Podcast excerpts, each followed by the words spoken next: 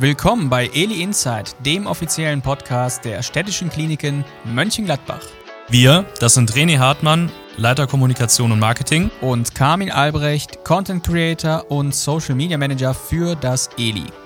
Gemeinsam führen wir euch und unsere Gäste durch den Podcast. In unseren Folgen darf munter und ehrlich drauf losgesprochen werden. Es gibt lediglich drei Spielregeln, die für alle Gäste gelten. Erstens, bei Eli Insight duzen wir uns. Zweitens, die Talkgäste wissen erst voneinander, wenn sie sich in der Folge gegenüber sitzen.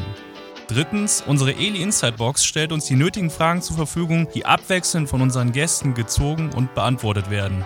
Und jetzt wünschen wir viel Spaß mit Eli Insight und unseren heutigen Gästen.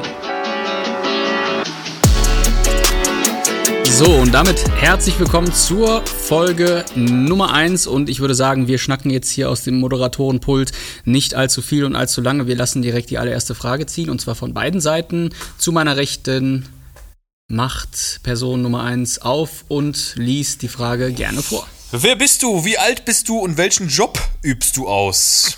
Ich bin der Moritz Tellmann, äh, bin 38 Jahre, aber nicht mehr lange und übe leidenschaftlich, leidenschaftlich gerne den Beruf des Arztes aus. Ja, cool. Dann äh, herzlich willkommen, Moritz. Hi. Schön, dass du dabei bist. Äh, wir haben ein bisschen was mit dir geplant heute, aber was verraten wir noch nicht Ah, genau. ich bin gespannt. und äh, ich würde sagen, jetzt wäre dein Gegenüber mal an der Reihe. Jo, äh, ich bin der Justin, bin 19 Jahre alt und ich übe den Beruf des Auszubildenden aus in den städtischen Kliniken als Pflegefachmann und freue mich heute hier zu sein. Perfekt, dann haben wir doch die ersten beiden Fragen schon mal durch. Also wie im Intro schon erwähnt, dieser Podcast ist von den städtischen Kliniken Mönchengladbach und ja, wir sind natürlich erfreut an einer ehrlichen Talkrunde, einer munteren Talkrunde und die wird unterstützt von den Fragekugeln, die wir hier haben. Das ist der Eli Insight Frageeimer oder die Fragebox und die ersten beiden Fragen sind beantwortet. Wir wissen, wer uns gegenüber sitzt und dann würde ich mal sagen, Moritz, Dr. Moritz Tellmann, zieh eine Frage. Ja, damit ihr da draußen auch wisst, das sind verschiedene Farben, die wir hier ziehen können. Und ich habe mich jetzt natürlich für meine Lieblingsfarbe Pink entschieden. Oh, mal schauen. Das wussten wir, deswegen sind da die Gemeinden drin. Ach du heilige Scheiße. Aber ich kann das meiner Frau wenigstens als Überraschungsei nachher äh, vorbeibringen. Und somit ist das schon jetzt eine Win-Win-Situation. Stark. So, das kann ich besonders gut in meinem Job. Ah, ich bin sehr observativ. Das muss man sagen. Das ist die Eigenschaft, die ich mir zuschreiben würde. Das heißt, ich kann, trotz dass ich mich gerne einmische ins Geschehen, auch sehr lange zugucken und mir erstmal ein Bild von der Lage verschaffen, was wahrscheinlich auch daran liegt, dass ich der Notfallmedizin zugewandt bin und dass dann das natürlich eine Kernkompetenz ist. Das heißt, ergo, immer wenn alle einen Schritt vorwärts machen, mache ich einen Schritt zurück und gucke nochmal, ob das denn auch alles so läuft. Ähm, ist etwas, das habe ich mir sicherlich über die Jahre angeeignet, hat man vielleicht nicht immer sofort. Äh, ich kann ja auch schon von zehn Jahren äh, sprechen mittlerweile und irgendwann kommt das. Und ich muss sagen, mit dieser Fähigkeit, einen Schritt zurück zu machen, kommt man zwei vorwärts. Ja, du hast es gerade auch schon gesagt. Also das war sehr wahrscheinlich nicht von Anfang an bei dir vorhanden, sondern hat ja auch eine gewisse Komponente von Geduld, äh, von Erfahrung und von einer ja, observativen, einen observativen Status quo, dass man auch überhaupt weiß, wie weit kann man es äh, beobachten und äh, wie weit muss man eben nicht eingreifen. Wie war es denn am Anfang bei dir? Ja, also ich glaube, das äh, ist ein Weg, den geht jeder ärztliche Kollege oder jeder überhaupt im Rettungsdienst oder in der Notfallmedizin tätige Mitarbeiter. Ähm, am Anfang, äh, da versucht man sich ja auf einzelne Details zu konzentrieren, weil man damit schon hoffnungslos überfordert ist. Und das ist auch, glaube ich, ganz gut so. Ähm, das heißt, man, man geht im Grunde, während man lustigerweise die Karriereleiter hinaufsteigt, geht man eigentlich die, ähm, ich sag mal, Beobachtungsleiter wieder runter. Das heißt, man bewegt sich irgendwie rückwärts auf einer gewissen Art und Weise, aber dieses Rückwärts ist auch natürlich wieder ein Vorwärts. Und das macht sich ja oft auch eben daran fest, dass ähm, die Leute, die wirklich ins Geschehen eingreifen und nachher die Entscheidung fällen, äh, sage ich mal, oft erst viel später am Einsatzort äh, auftauchen oder wenn sie da sind, wie so ein Geist durch den Raum huschen und nicht übermäßig schnell handeln und ich sag mal, die Fehlerkette irgendwo am Anfang schon festlegen, sondern ganz gemach mal abwarten, bis die Dinge passieren und dann einschreiten, wenn sie sehen, dass sich Verkettungen ergeben, die kritisch werden können. Ähm, klar, im Ernstfall gibt es auch mal Dinge, die sofort gelöst werden müssen, aber auch da bedient sich natürlich der erfahrene, ich sag mal, vor allem jetzt ärztliche Kollege natürlich den Ressourcen, die er hat. Und äh, jede Ressource ist erschöpflich. Das heißt, ich kann mit meinen zwei Händen auch nur, ich sag mal, ein Laryngoskop halten bei einer Intubation, um es mal auf, äh, sag mal, prozedural zu beschreiben. Und wenn ich aber weiß, ich habe zwei, drei Leute mit im Raum, die da stehen, die überfordert sind, dann ist das Beste, was ich machen kann, erstmal die Finger selber vom Patienten zu lassen oder von den Materialien und erstmal zu sagen, hör mal, Ne? Michael, pack du dir mal vorne den Beatmungsbeutel. Ne? Michaela, heißt jetzt zufällig genauso, ne? sind ja Schwestern, alles, alles klar. Ne? Pack du dir jetzt mal ähm, die Braunüle oder pack du dir mal den Defibrillator. Und das ist für mich immer so der Inbegriff des Team- oder Crew-Resource Managements. Und das ist, glaube ich, die höchste Kunst auch nachher der Notfallmedizin, sein Team zu führen.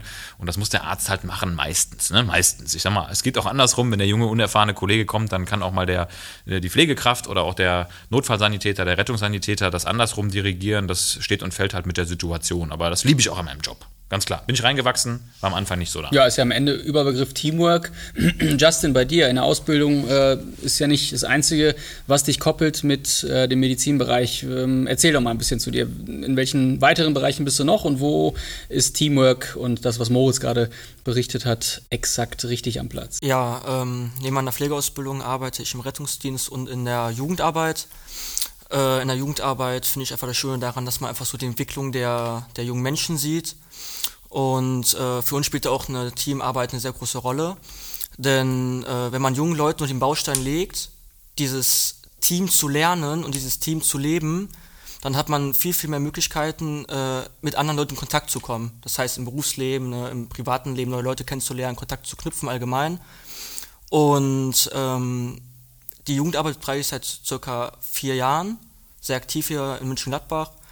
Und äh, die Fortschritte sind echt krass geworden, muss man ehrlich sagen. Äh, man sieht immer viele Leute, die auch sich in, in der Richtung der Pflege entschieden haben, des Rettungsdienstes entschieden haben, da auch die Ausbildung machen, die aber früher leider nicht so viele Perspektiven hatten, weil die einfach aus einem ja, schwierigen Haushalt kamen, sage ich jetzt mal. Und wir haben sie praktisch aufgefangen und hat dann äh, zu uns genommen, um ihnen halt ein bisschen Perspektive zu schaffen. Ich glaube, man darf mal dazu sagen, du machst das ehrenamtlich, oder? Ja. Stark. Ja, cool. Ja, da kann ich nur äh, beipflichten. Also Ehrenamt ist wahrscheinlich die Ressource in unserer Gesellschaft, ohne die es in Zukunft nicht gehen wird. Also von daher, also von meiner Seite schon mal allen Respekt. Ja. Von unserer Seite aus natürlich auch, aber von unserer Seite aus darfst du jetzt auch eine Frage ziehen. ja, äh, was glaubst du, bringt dich in diesem Podcast? Ja, äh, ich wurde gefragt, ich habe zugestimmt, bin jetzt hier.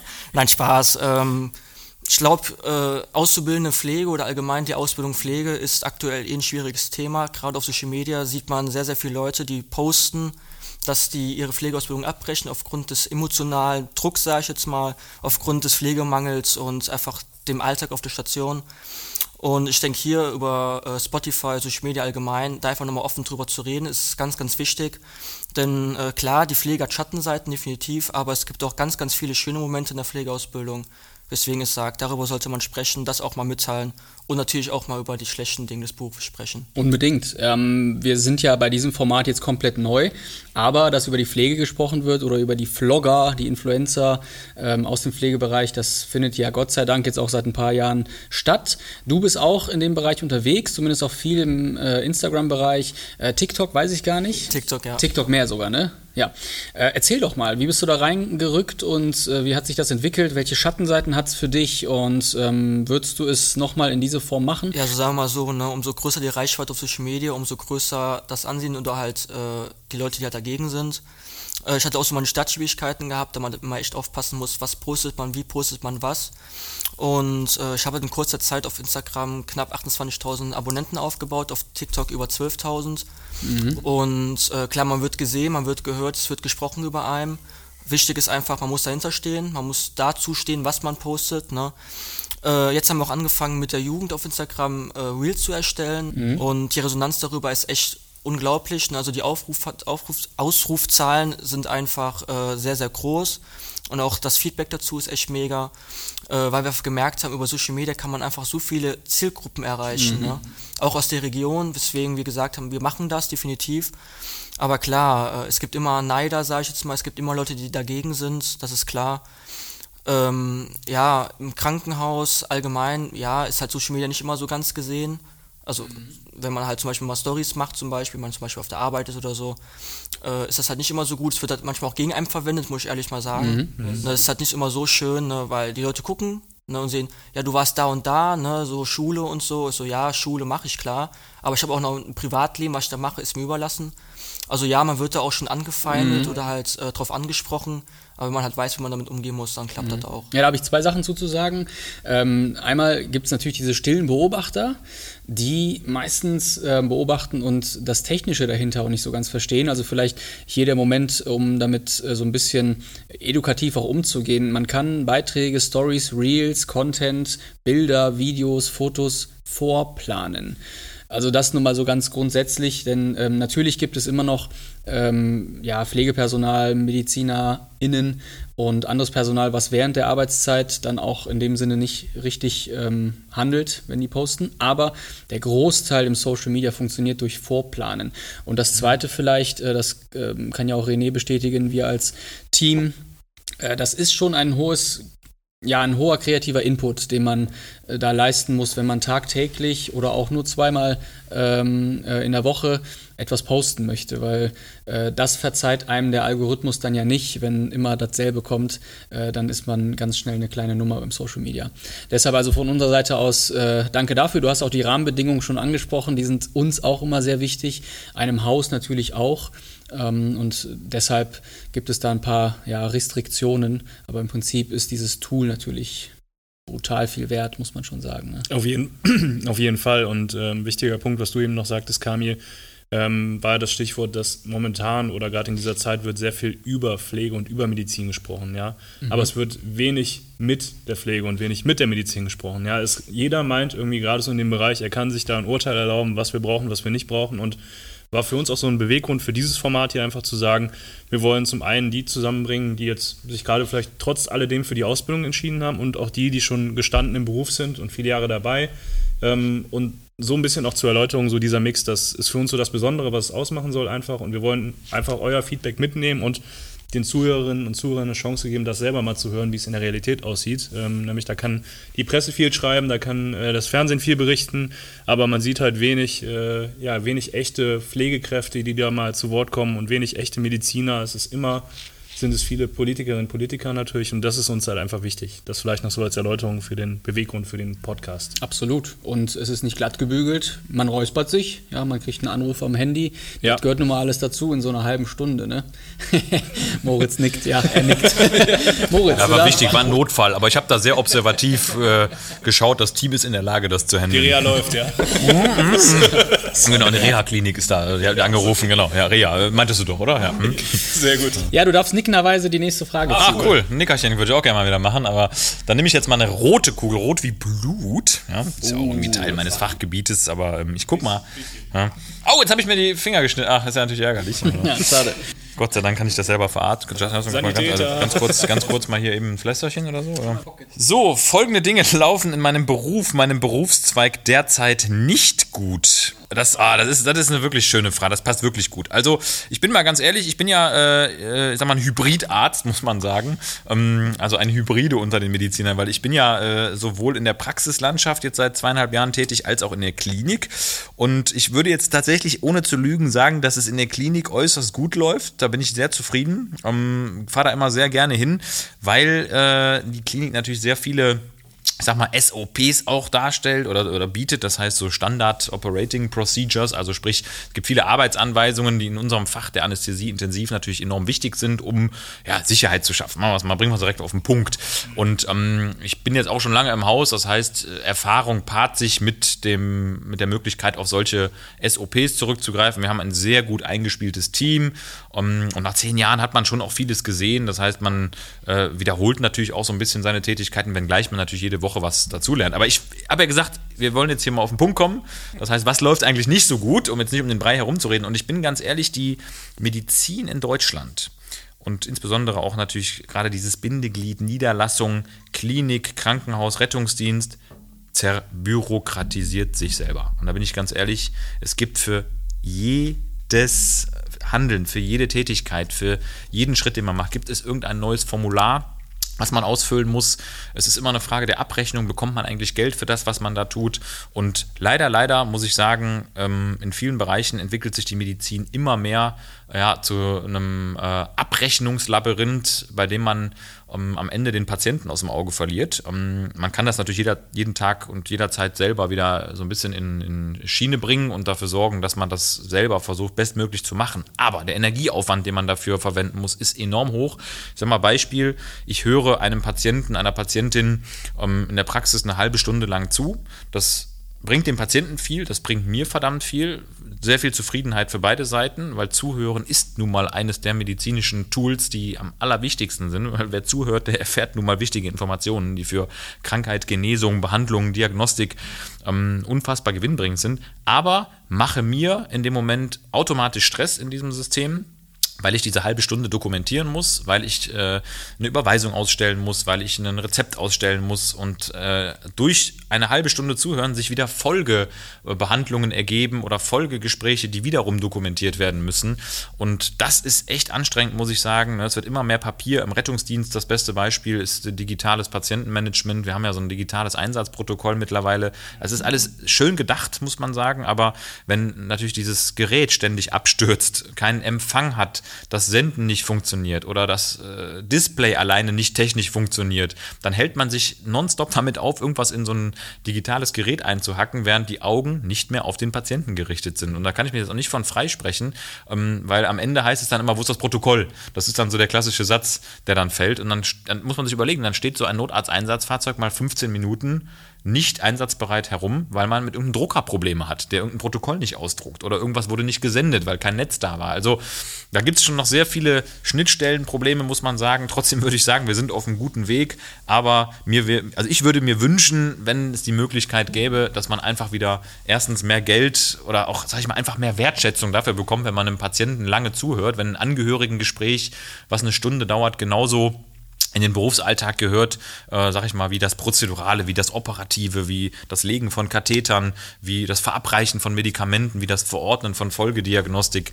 Weil Sprechen, da bin ich ganz klar an den Punkt gekommen, ist für mich immer noch das wichtigste Handwerkszeug, denn da kann man eine Menge Geld mitsparen, wenn man sich nämlich äh, mit dem Patienten auf eine Ebene einlässt und der Patient nachher verstanden hat, warum er jetzt gerade mal kein MRT braucht oder warum er jetzt nicht mehr zu einem Folgearzt rennt oder zu einer, zu einer weiteren Zweit-, Dritt-, Viert-, Fünft Meinung. Wo kommt sowas her? Natürlich daher, dass der erste Kollege nicht richtig zugehört hat, ganz einfach. Ne? Und ähm, da kann man schon sehr viel richtig machen, aber leider geht das auf Kosten der eigenen Energie. Wie schon gesagt, man muss unfassbar viel äh, niederlegen, um nachher auch sauber raus zu sein.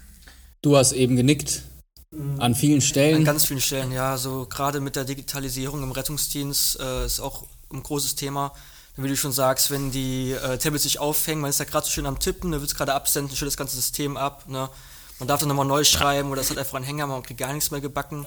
Und ehe die Dinger hochgeladen sind, das dauert ja auch eine Ewigkeit. Ne? Mhm. Deswegen ja, aber auch ähm, diese Wertschätzung dem Patienten gegenüber, diese Zeit, ne, das macht manchmal so viel mehr aus als dieses, zu wissen, was habe ich eigentlich. Ne? Dann kommt der Arzt da rein, erklärt kurz, was er hat und geht wieder raus. Ne? Gleiches Beispiel, ja. Ähm, ja, Sie haben Krebs. Ja. ja. So, und geht da wieder raus. Ne? Und dann kommen wir da rein, sehen den Patienten kreidebleich da liegen, so was denn passiert. Ja, der Arzt kam rein und sagt, ich habe Krebs.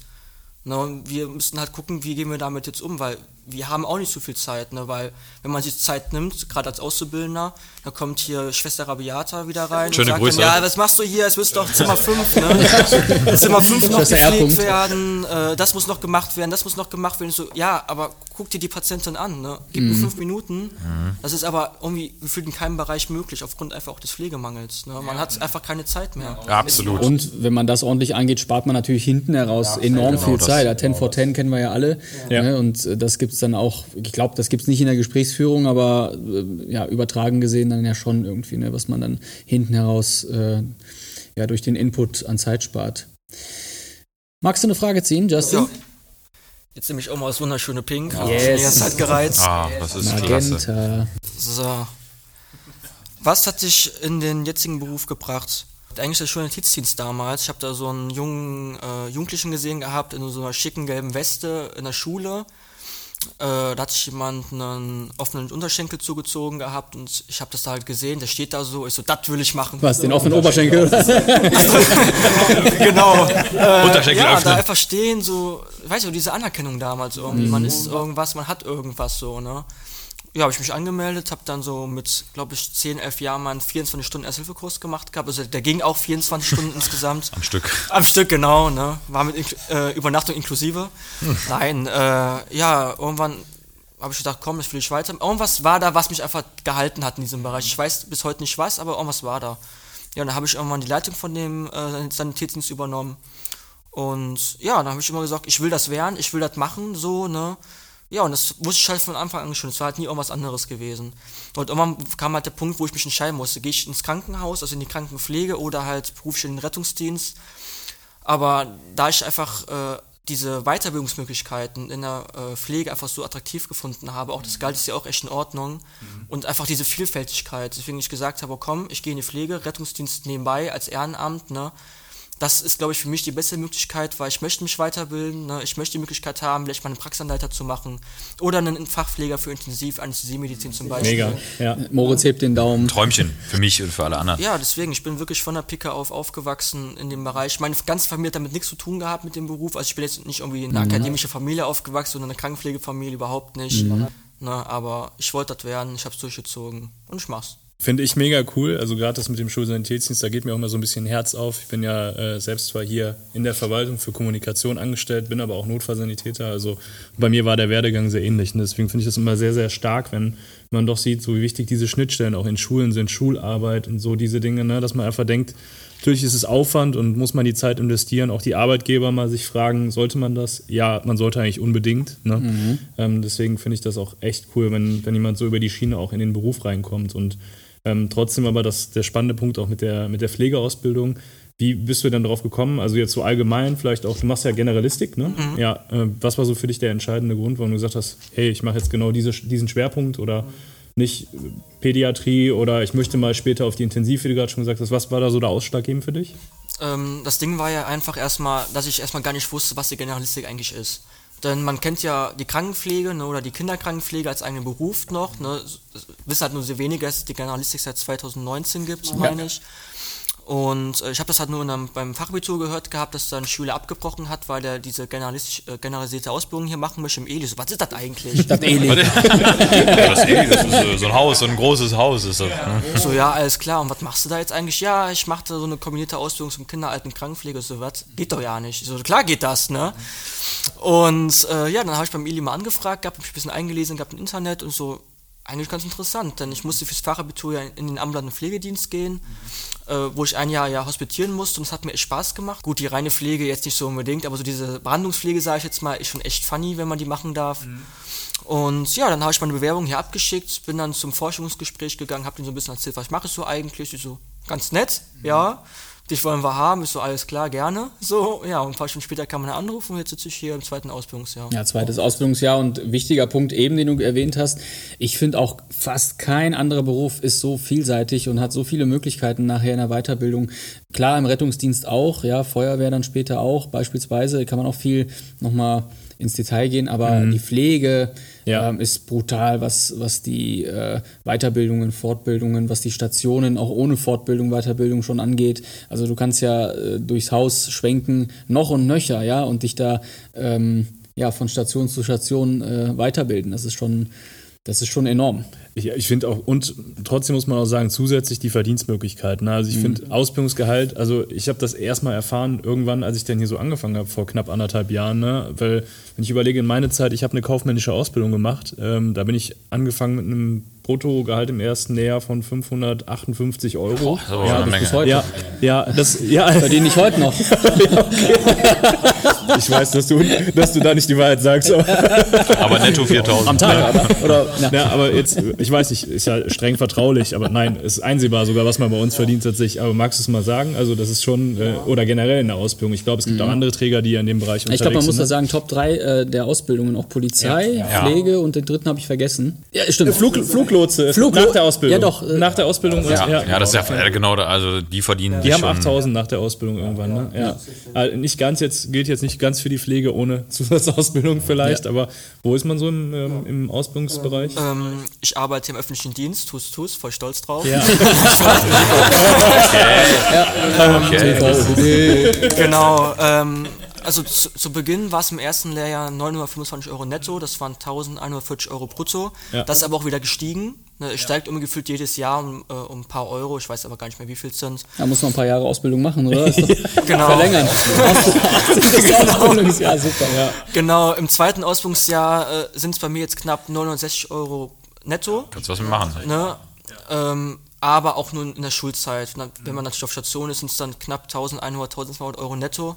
Das ist ein netter Verdienst. Ne? Da ist man auch voll stolz, wenn man so den Ausbildungskollegen aus anderen Bereichen mal fragt, ja, was verdienst du eigentlich? So, ja, 600, 500, bin voll stolz, bekomme voll viel. Ich so, ja, ich bekomme fast 1000. Manchmal So. wird auch draufgezahlt, ne? Es gibt Ausbildungen, da zahlst du drauf. Ja, Friseur, weiß ich, Ja. äh, so ein Friseurhandwerk, boah. Ich meine, und ich meine, es gibt wenig, die da abbrechen, weil die den Job so lieben. Das ist so traurig für die immer, ne? Weil die ziehen das auch durch, aber anderes Thema. Nee, aber ich finde das immer ganz interessant. Ne? Das wird so oft außer Acht gelassen auch. Ja, absolut. Ja, und wenn dann auch noch, ich weiß, zu meiner Zeit war die Ausbildung auch schon gut bezahlt und dann wurde aber noch on top eine Wohnung bezahlt, wenn man ähm, selbst irgendwie alleine gelebt hat und so. Also da kommen ja noch on top ein paar Sachen dazu. Aber das reine Ausbildungsgehalt ist schon echt wirklich, das ist schon echt äh, gut, muss man sagen. Man hat ja auch noch die Pflegezusatzversicherung da äh, innen drin, in dem Gehalt, plus auch noch das 13. Gehalt, das darf man auch nicht vergessen. Ja. Das ist auch sehr, sehr schön zu bekommen, Ja. ne, gerade zu Weihnachten. Ja, klar. Äh, macht auch nicht jeder, aber es ist immer ein guter Schritt in eine Richtung, wenn man halt auch die Pflege, sage ich jetzt mal, damit entlastet. Oder den damit eine Freude macht, gerade an Weihnachten. Ja, das stimmt. Cool. Ja, ich würde sagen, jeder darf noch eine Frage ziehen. Moritz. Auf geht's. Jetzt nehme ich aber auch mal gelb, oder? Ja, ich will auch mal so einen Ja. Dotter, so einen, so einen Dotter-Moment erleben hier. so einen Moment der Fertilität. So, pass auf. Jetzt kommt's. Was findest du an dem Job noch blöder?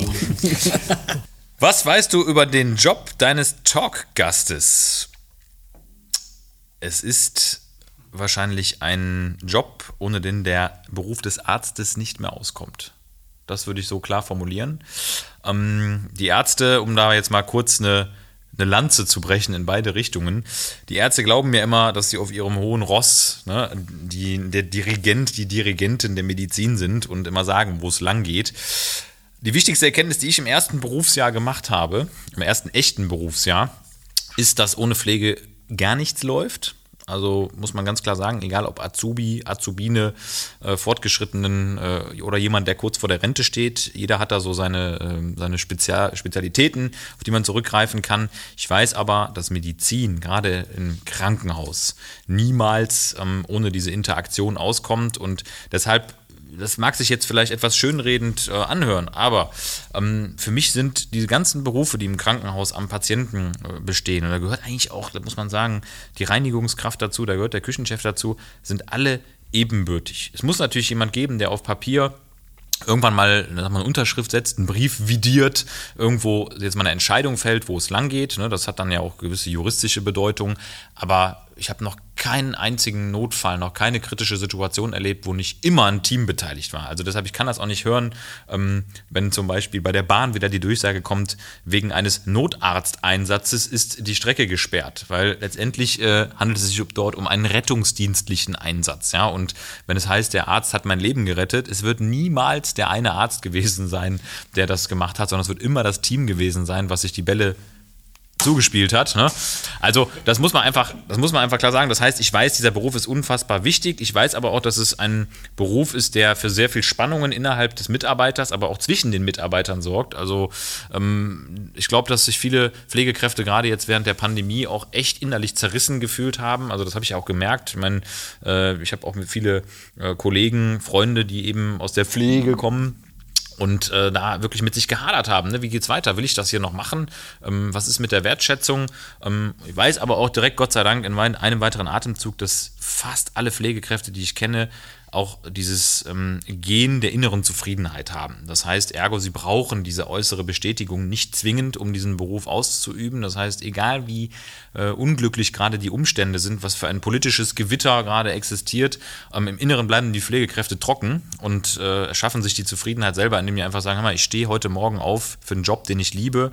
Ich weiß, ich bin vielleicht heute auch wieder unterbezahlt. Ich weiß, es wird hart. Ich weiß, die Schicht ist heftig. Ich weiß, ich bin alleine auf Station.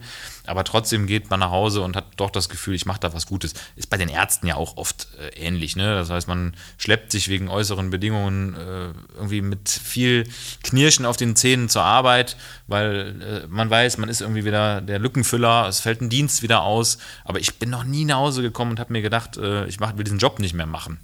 Und das äh, würde ich der, Pflege auch grundsätzlich unterstellen, ähm, dass viele halt sagen, ey, ich ziehe das durch, ich habe Bock, weil der Job mir intrinsisch einfach Laune bereitet. Das ist eine extrem hohe Zufriedenheit. Und selbst die, die den Job verlassen haben, ja, und sagen, ich habe was anderes gemacht, ich habe mich anders orientiert oder ich möchte die Pflege eine, aus einer anderen Perspektive heraus ähm, bereichern. Selbst die haben dieses Gen niemals verloren. Ne? Das ist mal angeschaltet, mal abgeschaltet, ähm, aber das bleibt. Ja, Pflege bleibt Pflege, ganz ehrlich. Ich glaube, dass eine Pflegekraft, die einmal Pflegekraft war, niemals keine Pflegekraft sein wird. Einmal Pflege, immer Pflege. Ja. Witzigerweise, wenn man Pflegekraft war oder ist und dann das Medizinstudium macht, muss man sich ja entscheiden und ja. darf dann. Ob man Pilot wird oder. oder Bäcker oder Friseur wegen des guten Ausbildungsgehalts. Nein, aber dann, äh, das, das habe ich eigentlich nie ganz verstanden, warum man dann den Titel ablegen muss. Ja. Hm. Hat sich vielleicht, hat sich das geändert? Nee, nee aber ich kenne ein Beispiel aus dem Rettungsdienst auch. Da gab es mal einen sehr engagierten ärztlichen Kollegen auch mhm. und der hat äh, tatsächlich danach entschieden, nachdem der Arzt geworden ist, er macht noch eine Rettungsassistentenausbildung damals. Ne? Und das ist halt, muss man dazu sagen, der Beruf, der jetzt mittlerweile der Notfallsanitäter ist. Ne? Und das fand ich aber so cool, weil er einfach sagt, ich möchte jetzt mal nachvollziehen, was ihr dürft, was ihr nicht dürft und was man bis an welche Grenzen man gehen darf als Nichtarzt sozusagen. Mhm. Fand ich einfach sehr, sehr cool, weil er natürlich unheimlich viel Zeit auch da reingesteckt hat. Ja, aber da schließt sich auch ein bisschen der Kreis, weil letzten Endes geht es ja auch nicht ja, es geht viel um Geld und es geht viel um Spaß und um Status, aber letztlich gibt es immer noch Menschen, die ein Studium beginnen, weil die wirklich Interesse an der Sache haben. Und in der Pflege genauso, weil du wirklich Interesse an der Pflege hast oder ein Helfersyndrom, mal gucken. Aber du hast im Prinzip, im Prinzip hast du Interesse, ja, äh, ja an, am Menschen zu arbeiten, Menschen äh, eine Anerkennung äh, zu bekommen, wie du schon gesagt hast, Justin. Und ähm, ja, wenn man dann eben den Schritt, sag ich mal, zurück, wenn man so möchte, geht, des Wissens wegen, ist doch super. Ja. Äh, du hast ja gerade gesagt gehabt, äh, dass die Hierarchie zwischen Pflege und Arzt praktisch gleichgestellt ist, ne? dass sie also, also auf einer Ebene sieht. Für mich hat das äh, ganz klar irgendwie einen sehr hohen Stellenwert. Ne? Äh, das mich daran erinnert, es gibt auf TikTok aktuell so einen äh, Viraltrend, wo Schwester Rabiata dem Assistenten, äh, Assistenzarzt widerspricht. Also andersrum, der Assistenzarzt widerspricht Schwester Rabiata. Wo dann der Chefarzt richtig komisch guckt, so die Augen ganz groß macht, der Praktikant, ne, die Reinigungskraft, alles drum und dran. Ne, ähm, ist das bei dir auch schon mal vorgekommen, dass dich mal eine Pflegekraft auf irgendwas hingewiesen hat oder die widersprochen ja, hat? Auf jeden Fall. Und da bin ich auch total dankbar für. Also äh, man kann es einfach immer nur sagen, nur weil ich sechs Jahre studiert habe und irgendwo Facharzt stehen habe oder vielleicht sogar Oberarzt, hat das überhaupt nichts zu sagen über meine zwischenmenschliche Handlungskompetenz. Und äh, es wäre ja eine Schande, wenn ich nicht auch Fehler machen würde, die mir auch entgegengebracht werden. Also das Gefährlichste, was ja in der Medizin passieren kann, gilt übrigens auch für ein Flugzeugcockpit, ist, dass sich eine Hierarchie entwickelt, die unidirektional in eine Richtung geht. Ein bisschen schlau zu klingen hier. Ne? Ähm, also ich sag mal, wenn, wenn, wenn, wenn das verloren geht, dass der kleine der Kleine äh, mal auszubilden, ich habe jetzt hier bewusst Anführungszeichen Gänsefüßchen dran gemacht, ähm, dem, dem Oberarzt nicht sagen darf, dann, sind, dann kann man es auch gleich sein lassen. Ne? Also weil am Ende, am Ende des Tages wollen wir für den Patienten das bestmögliche ähm, ein, ein Ergebnis generieren. Und wenn ich jetzt, sag ich mal, in ein Patientenzimmer reinkomme, gerade Setting Intensivstation, und mir berichtet eine Pflegekraft, die gerade 20 Minuten ja, am Bett äh, dran ist, dass eine Arterie, ein arterieller Katheter nicht mehr äh, funktionstüchtig ist, dann gehe ich ja nicht raus und wink das ab und sage, du hast, du hast auch gar keine Ahnung, sondern dann nehme ich das ernst, gucke mir das zusammen mit dem an und fäll dann mit demjenigen zusammen die Entscheidung. Also ich lasse mir unfassbar gerne widersprechen. Ich mag das total gerne, weil das einfach wach hält. Ne? Das sorgt dafür, dass man nicht in gefährliche Gewohnheiten kommt. Und es ist anstrengend, ne? Komfortzone muss man dafür verlassen. Aber ey, ganz ehrlich, was soll das Leben in der Komfortzone? Ich mache auch morgens 100 Klimmzüge, ist auch keine Komfortzone. ja? Also von daher äh, ne? verlasse ich die schon morgens früh. Also, wenn du mal was siehst bei mir, ja, ein Fehler, bloß nicht ansprechen. Alles klar, Letzte Frage, Justin? Willst ja, ich habe eine pinke Kugel, das hat mir irgendwie angetan. Ich weiß auch nicht warum. Magenta. Magenta. Du hast auch was Pinkes auf deinem Pullover übrigens, ne? Das sehe ich hier ja, gerade. Ja, Magenta. Und den Mobilfunkvertrag abschließen. Elitalk. Jetzt mit äh, 0 GB Daten. Ja, sehr interessante Frage. Ähm, was würdest du im Nachhi äh, Nachhinein anders machen in deinem Leben? Ja, äh, relativ viel, würde ich sogar sagen. Denn äh, leider kommt mein Privatleben viel zu kurz. Ne? Ich habe viele Berufe, ich habe ähm, mir zwar viel aufgebaut, ich habe auch viel Verantwortung übernommen, aber das äh, leider natürlich sehr stark in der Familie oder im Freundeskreis. Ähm, weswegen ich halt einfach dran bin, zu gucken, wo kann ich kürzen ne? und was kann ich machen. Aber ähm, mir ist einfach wichtig, Ziele zu verfolgen, aber auch anderen Leuten die Chance zu geben, einfach Ziele zu erreichen, wenn sie welche haben. Und äh, deswegen bleibe ich da dran. Ne? klar, ich kann meine Position aufteilen, ich kann meinen Kollegen, Freunden, äh, Mitgliedern von unserer Jugend sagen, hier mach du das bitte mal, ich schaffe das gerade einfach aktuell alles nicht, alles nicht. Ne? Klar, der Fokus ist die Ausbildung, äh, das ist klar. Hätte ich jetzt mich, hätte ich vorher gesagt, äh, Pflege, hätte ich wahrscheinlich auch gesagt, nee, ist doch nur halt waschen und äh, das war's so. Mhm. Ähm, mittlerweile sage ich mir, nee, es ist eben nicht so. Die Pflege hat halt echt viele Facetten, ähm, weswegen ich auch da definitiv bleiben möchte. Allerdings äh, möchte ich auch nicht ausschlagen, immer doch mal hauptberuflich in den Rettungsdienst zu gehen, denn es bleibt meine Leidenschaft. Ne? Ja, du bist aber auch der geborene Hybridpfleger. Ja, genau, würde ich auch sagen. Ne, deswegen. Aber das eine schließt ja nicht das andere aus. Nee, ne? also ganz im Gegenteil. Also das wäre ein totaler Gewinn, um das jetzt mal hier schnell zu formulieren, wenn du beides machen würdest. Also äh, ganz ehrlich, Rettungspfleger, genau, ja, genau. Ja, ja. Notfallpfleger. Oder Pflegetäter. Ja. Ein Pflegetäter. Pflegetäter, ja. Pflegebrillator. Ja, jetzt ist, ne. ja. ja, aber dann bleibt natürlich, ja, 24 Stunden, ne? Ist, that's the case. 24 Stunden hat man am Tag. Wenn du dann natürlich noch die Stunden äh, im äh, Influencertum unterwegs bist, was ja auch für den Beruf ist, und wenn du dann mhm. auch noch in so Szenerien wie hier sitzt, wie im Podcast, dann ist der Tag natürlich schnell vorbei. Ich glaube, wir kennen auch alle diese Phasen, wo man dann äh, Family, Freunde, äh, ja, ein Stück weit für den Job vernachlässigt und nachher auch nicht genau weiß, äh, warum. Ne? Also ich brauche eigentlich mehr als 24 Stunden am Tag, um überhaupt fertig zu werden, sagen wir mal. Denn äh, ich bin halt immer erreichbar, äh, ich muss immer erreichbar sein, ne? allein in der Jugendarbeit gibt es immer ganz viele Fragen, weswegen ich schon mal meinen Dienst nicht überall mit rumschleppe. Ne? Dann natürlich äh, für den ASB erreichbar sein, ne? für Freunde, Kollegen erreichbar sein. Das ist etwas, da muss man sich im Klaren sein, wenn man halt mehrere Berufe ausübt, sage ich jetzt, oder halt mehrere Leidenschaften verfolgt, dass einfach das Privatleben einfach ähm, vernachlässigt wird. Aber wenn man weiß, mit welchem Ziel man das verfolgt, äh, macht man das einfach. Ne? Man steht dazu, ne? die Familie steht dazu, wenn man es ihnen erklärt hat, warum das eigentlich so aktuell ist. Aber 99,9% der Leute, die das wissen, äh, schätzen das sehr, stehen dahinter und das stärkt einem auch natürlich weiterzumachen. Ich glaube, du wärst auch äh, unglücklich, ne, wenn du dich jetzt da hinsetzen würdest und wegstreichen würdest. Ich kenne das von mir, ne, dieses äh, I wanna do it all Syndrom, ne? oder man nennt das ja FOMO heutzutage, ja, the fear of missing out. Also das ist wirklich der Begriff, der das am besten prägt und das ist echt in der Medizin, da sind wir natürlich echt gefährdet, da in so einen Strudel des äh, ich will alles machen äh, zu versacken. Da bin ich auch prädestiniert für, ne, trotz meiner jahrelangen Berufserfahrung. Ich habe Gott sei Dank eine Frau, die das äh, super mitmacht, die äh, auch dann regelmäßig mal sagt, sagt, hör mal, jetzt ist mal Schluss, jetzt reicht's mal, ne? weil ich, ich, ich kann ja auch sagen, wenn ich jetzt, wenn ich Single wäre, ja, so als letzter Satz dazu. Ich würde wahrscheinlich mich, ich würde 24 Stunden durcharbeiten und einfach von Dienst zu Dienst zu Dienst gehen. Ich habe da gar kein Problem mit. Energetisch gesehen ist das für mich kein Ding, weil ich Sport machen kann im Dienst, weil ich mich im Dienst auch erholen kann, dadurch, dass das so befriedigend ist. Das weißt du selber. Und ich würde gar nicht, äh, Herr Tellmann, Sie haben jetzt einen 128-Stunden-Dienst äh, absolviert. Wie geht es Ihnen? Der nächste Einsatz. Also da sind wir gefährdet. Es ist gut, da sich so eine Basis zu verschaffen. Aber ich kann dir nur raten, mach weiter so, 100 Prozent, weil du wirst dir irgendwann die Freiräume damit, genau damit erkaufen, dass du das jetzt machst. Ja, das ist deine Währung der Zukunft. Die ganzen Ausbildungen, die ganzen Skills, Fertigkeiten.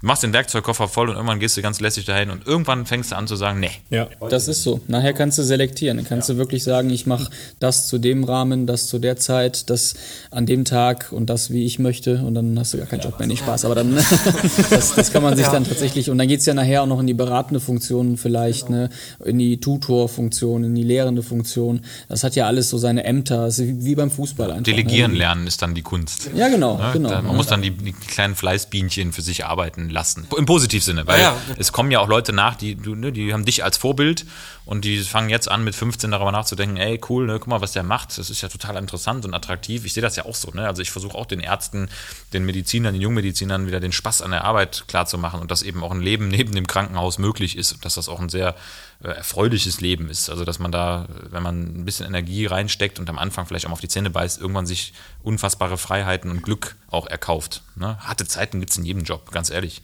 Ja, also wenn es draußen regnet, willst du auch keine Autobahnbrücke bauen, ganz ehrlich. Aber wenn die fertig ist und du fährst da drüber ja, und die bricht dann zusammen, dann, dann haben wir ein anderes Problem. ja, kommen wir zu den Brücken. Wir schlagen mal eben eine Brücke zum Outro, wenn man so möchte. Also ich und wir möchten uns schon mal äh, großartig bedanken, weil ihr unfassbar offen hier über das ja. Eli, über den Job, über euch als Person gesprochen habt. Ich finde, äh, was hängen geblieben ist bei dir, Justin, ist ja wirklich das Thema Anerkennung, dass dich das irgendwie in diesen Job getrieben hat und man merkt dir auf jeden Fall an, wie tief du dann doch in dieser Thematik drin bist und ich glaube, das wird, das wird dein, dein Lebensziel. Dieser Job, der ist wirklich original, wie man eine Pflegekraft kennt. Äh, da bitte aufpassen, dass du nicht ausgenutzt wirst. Das muss man mal. Äh, Sagst du mir vorher Bescheid. Genau, ne? muss man mal vorher Dann nehme ich dich raus. Ja, komm vorbei. Dann fahren wir zusammen auf den Neff und dann bist du wieder resettet. Resettet. Ja, ganz wichtiger Punkt. Das haftet uns Pflegekräften einfach an, das Helfersyndrom und das entsprechende Nicht-Nein sagen können. Äh, den Ärztinnen äh, am Ende des Tages auch, aber auf einem anderen Level ähm, kommen wir vielleicht ein andermal dazu. Moritz, dir auch danke dafür. Wir haben zum Outro ähm, folgende Aufgaben für euch. Und zwar fangen wir mal bei dir an, Moritz. Welcher Song beschreibt dich und welcher Song beschreibt das Eli am besten? Kleiner Hintergrund, wir möchten am Ende des Tages eine Eli Insight Liste etablieren und die, ja mal gucken, vielleicht auf dem Sommerfest laufen lassen, damit dann äh, die Zuhörer und Zuhörerinnen äh, sich auch immer daran erinnern, wer hat diese Songs in diese Liste implementiert. Also welcher Song beschreibt dich und welcher das Eli am allerbesten? Also mich am allerbesten, machen wir uns nichts vor, DJ Bobo. und zwar, also würde ich wirklich sagen, Everybody. weil das ist ein Song, der ist, der ist mitsingbar, der ist, der verbreitet gute Laune und den höre ich auch oft, muss man einfach sagen. Also wenn ich ein Tief habe, ich brauche diesen Song gar nicht anmachen, der geht automatisch an. Also DJ Bobo weiß eigentlich schon, ne, ähm, übrigens René, äh, ne, Namensvetter, auch hinten Mann, ne, Baumann, René Baumann, René Hartmann, das ist mir eigentlich jetzt völlig egal, Hauptsache Bobo. ähm, also das ist der Song, der, äh, würde ich sagen, ganz, ganz, ganz klar mich, mich am meisten charakterisiert und äh, beschreibt. Also fürs, fürs, fürs Eli, boah, das ist jetzt aber echt eine schwierige Frage. Also ich würde fast sagen, das ist irgendwas, was ich mal morgens hier auf dem Weg hingehört habe. Und das ist, äh, ich würde sagen, meine Lovebirds sind das. Die Lovebirds mit Want You in My Soul.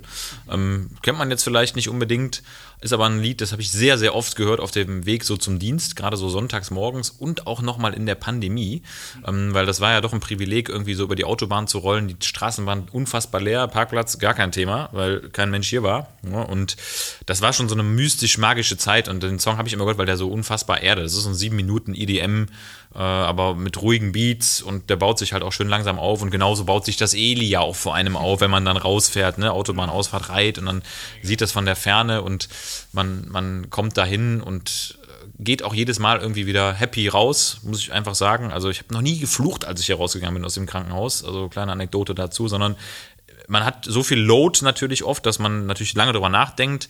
Aber dieser Weg nach Hause oder wenn ich dann oft auch laufen hier im Stadtwald, dann habe ich halt immer solche ruhigen, besinnlichen Beats drauf. Ne? Also da würde ich sagen, das ist das Lied, was für mich das Eli darstellt. Want You in My Soul. Perfekt. Justin. Ja, ich habe mir auch gerade Gedanken gemacht, ich habe ja Zeit dafür gehabt.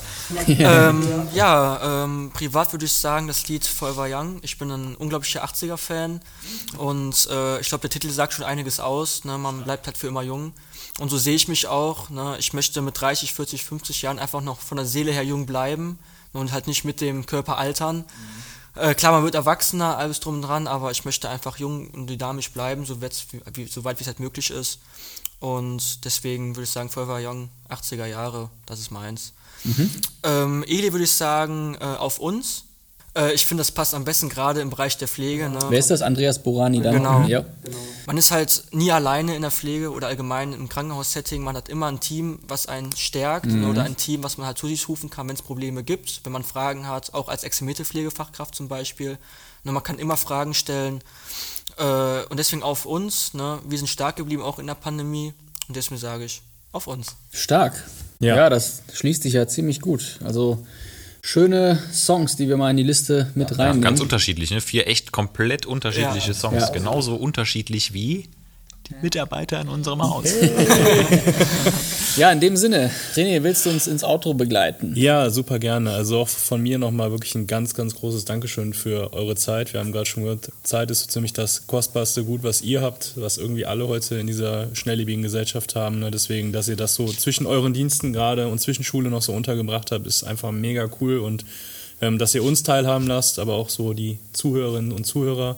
Ähm, war eine sehr spannende Folge, definitiv für mich auch, so die Super Premiere, Einstieg. also mega Einstieg und ja, wir sind gespannt und äh, wünschen euch natürlich ganz, ganz viel Erfolg, dir für die Ausbildung, für den Job, für alle Jobs. Ne? Und äh, wir hoffen, wir dürfen weiter von euch lesen, werden wir sicher aber auch. Also Dankeschön auch. Und an Kamil natürlich genauso mit Ja, für die Orga. Ne? natürlich, Also das ist äh, wichtig, weil man glaubt gar nicht, wie viel da so hintersteckt, immer wenn man mal eben sowas macht. Ne? Ja, in dem Sinne, auch von meiner Seite aus danke und danke für die Pilotfolge und äh, an alle, die uns zugehört haben, vielen Dank dafür, egal wo, wie, was ihr uns jetzt angeklickt habt, ob es beim Schlafen ist oder beim Joggen, wie der Moritz äh, es manchmal tut. Das ist uns gleich. Hauptsache, es bleibt Eli Insight und deshalb vielen Dank dafür und wir hören uns in der nächsten Folge.